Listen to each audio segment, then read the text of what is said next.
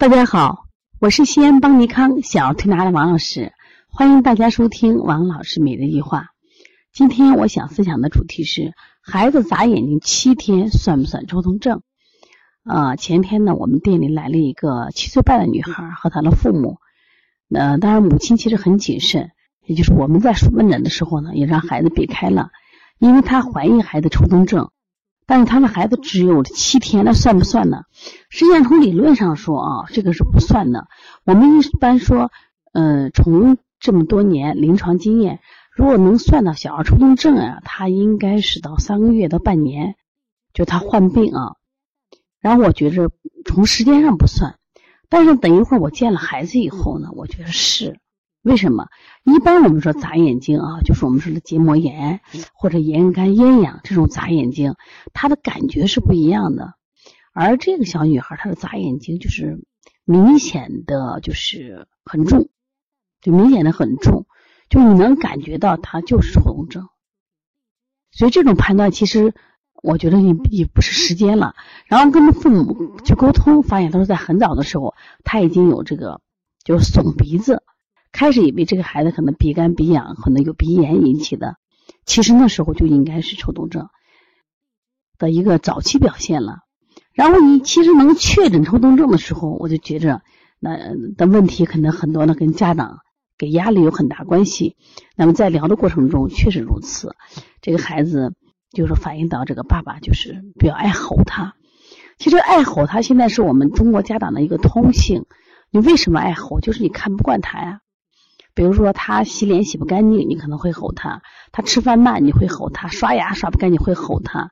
然后写作业的时候是吼的最多的时候。其实我们经常说，你为什么要去吼他呢？爸爸说：“我没办法呀，他作业写那么慢，他又没有时间去睡觉，他吃个饭这么慢啊，那饭都凉了，所以我就必须吼他。”其实我觉得这种吼是建立在你的认知观上。也没有建立在孩子的认知观上，也就是说，实际上孩子之所以吃饭慢，可能是他本身的吸收功能或脾胃功能差造成的。他可能写作业慢，也许他本身的领悟能力和接受能力就慢。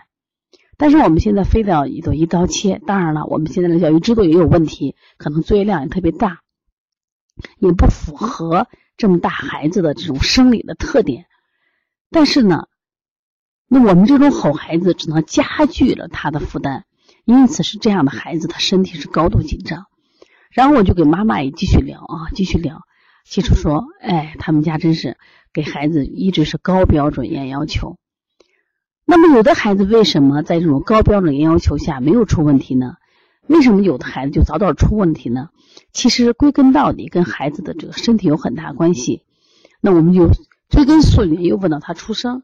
这个孩子其出生方式挺好的，顺产，而且也没有这个小时候得这个湿疹。但是有一点原因，就是他小时候我问他有没有黄疸的时候，妈妈说有黄疸，但是把药吃错了。也就是说，本来是一支药分三次吃，一就三天吃完，一天吃一次。结果这个药当时怎么给吃的？等于着一天吃了三次。那你一算太可怕了呀！本来三天把一副药分三次吃，结果呢，他吃了你看九份儿，九份儿等于一天哦吃了三次嘛，等于吃了九份儿。那你想这个比例太大了呀！所以其实大家知道，过去这个我们说黄疸一般用的药就是茵栀黄口服液。那么这个药在中药里面它属于一个大寒药，它里边有大黄、有栀子、有这个黄芩。都是非常非常凉的，即使我们成年人吃了，你会感觉到腹痛、肚凉、拉稀。那么很多小孩黄疸，他吃这个药也会这种感觉，所以这个小孩脾胃就差了。家长也反映，这个小孩从小脾胃差，从小吃饭慢，所以他吃个饭很磨蹭，不好好吃，不好好吃。家长说你不吃饭不长呀，就开始训斥，可能强迫。那么实际上，这个小孩从小都是在这种压力下长大。说身体非常瘦，而且有了黑眼圈了。那我们讲，那么他身体弱，所以说他承受不了家长每天吼五六次甚至七八次这样的压力，说他一定会出问题。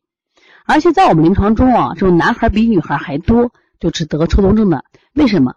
因为男孩和女孩在从生理角度上，就是应该是男孩的发育啊，神经发育要比女孩弱一点，所以男孩出问题出的比较多。而这个女孩为什么她老早出问题了？就是介于她本身身体素质弱，然后家里呢父母都是高压，然后当然不会教育孩子，也不是父母的错嘛。因为我们可能为了找一份工作，我们要去努力学习，我们高考背三年，大学学四年。现在要是学医吧，你看必须考研究生，必须考博士。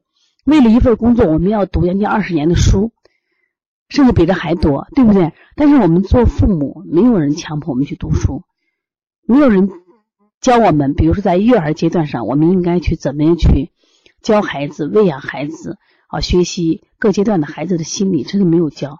所以说，我觉得爸妈的错，你也没没不能说他是错，因为他不会呀。但是问题是，他们的不会，他们的无知，会让这个孩子受到了强大的这种伤害。那这种伤害是太可怕了。所以说，这个孩子实际上他现在的发作，我讲，我我给他父母讲，我说你还是有机会的，就机会还是有的。但是如果你的父母再不去修正你的自己的教育儿方式，修正自己的育儿理念，可能这个孩子会更严重。那我跟他讲，我说现在的他可能只能只能算一个抽动障碍症，我说他还没有严重到叫脱位失症、抽动会议症。但是，那么抽动症它是一种心理疾病，它未来会引发可能成年人他可能会出现这种焦虑症呀、抑郁症。那如果有一天孩子患了严重的抑郁症，他可能突然的一天就没有了，你就永远会失去他了。所以大家一定要注意啊！孩子感冒咳嗽，我觉得都不是啥病。但是如果遇到心理上的问题的，我觉得你一定要重视，真的会重视，因为会把这个痛苦带给孩子一生。他现在的身体这种抽动，他每一次生病是生命的一种需要，身体的一种需要。我希望家长一定要重视，我也希望大家。如果你的孩子就是有了抽动症，或者你的孩子可能现在没有，但是你是一个啊严厉型的父母、完美型的父母、高高标准的父母，是个絮叨的父母，是一个吼来吼去的父母，是一个很作、很讲究的父母，是一个真的是大事不讲、小事只讲小事的人。其实我讲大原则讲没有问题，往往都是在小事上放不过。那这样的和家长，我说，我说真的你要反省了。那我顺便举一个例子吧。前两天我刚好就是远程问诊的一个我们一个浙江的孩子，这个孩子是个八岁的女孩。然后那天姥姥就说这个孩子哭的不行，中午给他打电话哭的不行。你知道是为什么事儿因为你江苏那边他吃鸡蛋，他们可能喜欢吃甜的，这个小女孩喜欢吃一口咸的。她妈妈就能把鸡蛋上给我抹一层酱油。妈妈说吃咸的对身体不好，不行。孩子就说：“你给我抹一点酱油嘛，我我那种干吃白吃吃不进去，不行，就是不行。你就不能就不行，就不能搁盐，就不能给抹酱油。然后你今天不吃还不行，你不吃我就不让你上学。”孩子忍着泪啊，带着哭声就把这鸡蛋吃下去了。但他好委屈，我不就想吃一口带咸味的鸡蛋吗？为什么就吃不了呢？我连这样的最基本的这种口欲要求都没有吗？所以他很，这孩子就是他每天都会在这样的这种，这种压力中生活，他会觉得突然觉得活着没有意思，这挺可怕的。所以我们家长，我觉得我好像应该是这样子的，不能吃就不能吃。然后我给他奶奶讲，我说嘞，过去古人还讲教我们，就让地三尺又何妨？就两家争这个争这个庄基地呢。我说你让他一次，让他抹一次又何妨嘛？那你在抹这一次的时候，跟他说：“哎，下回呢，我们要少吃盐，对身体不好。”他一定会答应的嘛？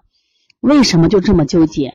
本身晨起，孩子高高兴兴，结果呢，弄得可不开心，明白不？所以我希望大家还是要注意的啊，一定要注意。